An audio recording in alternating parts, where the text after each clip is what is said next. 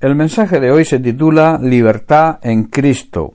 Seremos verdaderamente libres por medio de conocer a Jesucristo, por medio de conocer la verdad que se encuentra en su palabra. Jesús en el capítulo 8 de Juan versículos 34 al 36 dijo, De cierto, de cierto os digo, que todo aquel que hace pecado, esclavo es del pecado. Todo el que comete pecado, es esclavo del pecado, está diciendo Jesús. Y el esclavo dice y añade no queda en la casa para siempre, el hijo sí queda para siempre. Está diciendo en otras palabras Jesús que un esclavo no es miembro permanente de una familia, pero un hijo sí forma parte de la familia para siempre.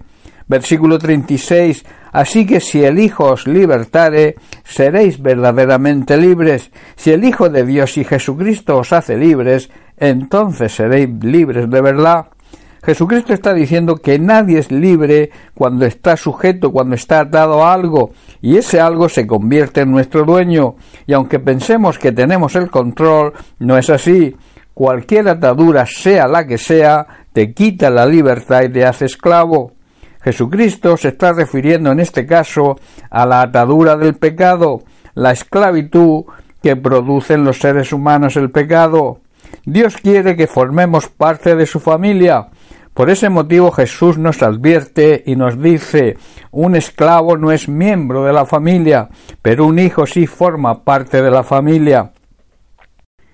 Si queremos formar parte de la familia de Dios, debemos conocer la verdad de Cristo, debemos conocer la verdad que se encuentra en la palabra de Dios, y esa verdad hará, por medio del Espíritu Santo, que es quien nos redarguye de pecado, que alcancemos la libertad. Todas las ataduras son malas, todo vicio es malo, todo mal hábito causa efecto pernicioso en nuestra vida, pero la atadura del pecado nos produce, si no somos liberados de sus cadenas, la peor consecuencia, la condenación eterna.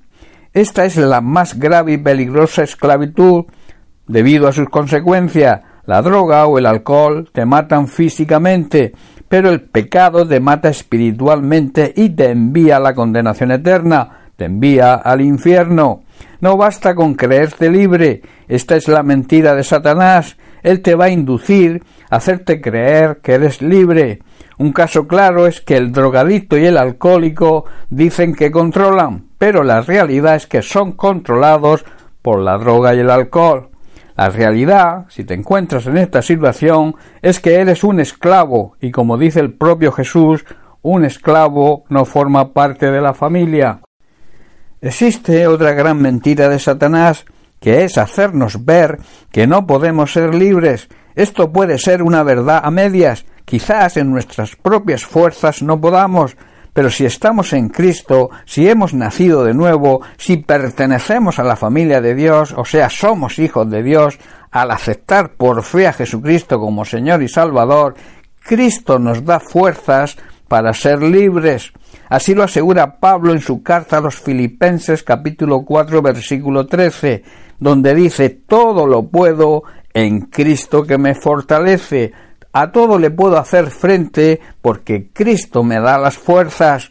Dios nos quiere capacitar para ser libres de toda esclavitud, pero nuestro pecado, quizá nuestro egoísmo, nuestra soberbia y nuestra manera de pensar, nuestra mente debe ser renovada con la palabra de Dios. Esto levanta una barrera que nos separa de Dios.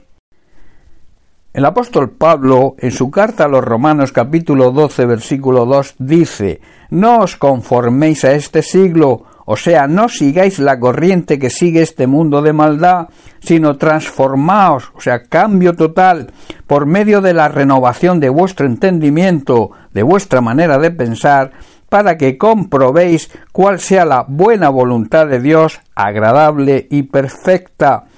Hermanos, Dios nos libra del pecado, pero a nosotros nos toca permitir que nos transforme, que nuestra manera de pensar sea renovada por medio de su palabra. Así podremos entender la voluntad de Dios, que como dice Pablo es buena, agradable y perfecta. En otras palabras, debemos depositar nuestra vida física en sus manos para que Él pueda transformarla en una vida cristiana auténtica. Eso solo lo podremos conseguir por medio de la obediencia Para eso es necesario que el carácter de Cristo, que fue ejemplo de obediencia, se forme en nosotros.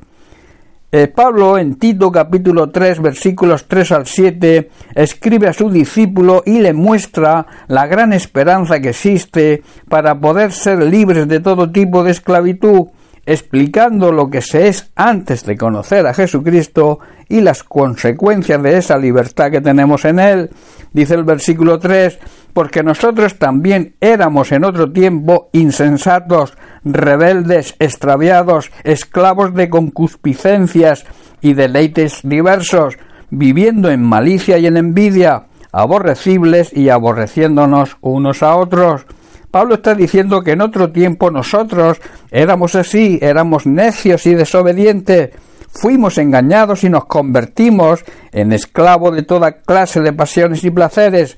Nuestra vida estaba llena de maldad y de envidia, y nos odiábamos unos a otros. Esto es una realidad hoy y también era una realidad en nosotros antes de conocer a Jesucristo. Teníamos todas estas, digamos, cualidades. Éramos esclavos de todo tipo de pecado. Pero cuando se manifestó la bondad de Dios nuestro Salvador y su amor con los hombres, o sea, con los seres humanos, nos salvó, pero no por obras de justicia que nosotros hubiéramos hecho, sino por su misericordia, por el lavamiento de la regeneración y por la renovación en el Espíritu Santo. Pablo está diciendo que cuando Dios nuestro Salvador dio a conocer su bondad y su amor y lo demostró, él nos salvó no por las acciones justas que nosotros habíamos hecho, sino por su misericordia, nos lavó quitando nuestros pecados y nos dio un nuevo nacimiento y una vida nueva por medio del Espíritu Santo, el cual, añade Pablo, derramó en nosotros abundantemente por Jesucristo nuestro Salvador. Él, Dios, derramó su Espíritu sobre nosotros en abundancia por medio de Jesucristo nuestro Salvador para qué, y aquí los para qué del Señor hablan del propósito de Dios, dice para que justificados por su gracia viniésemos a ser herederos, los hijos son los que heredan, conforme a la esperanza de la vida eterna. Por su gracia, Él nos declaró justos y nos dio la seguridad, la garantía de que vamos a heredar la vida eterna. Recuerda, si Jesucristo el Hijo de Dios a través de su palabra te hace libre, entonces es cuando serás verdaderamente libre. Termino con unas palabras de Pablo que se encuentran en Gálatas capítulo 4 versículo 7.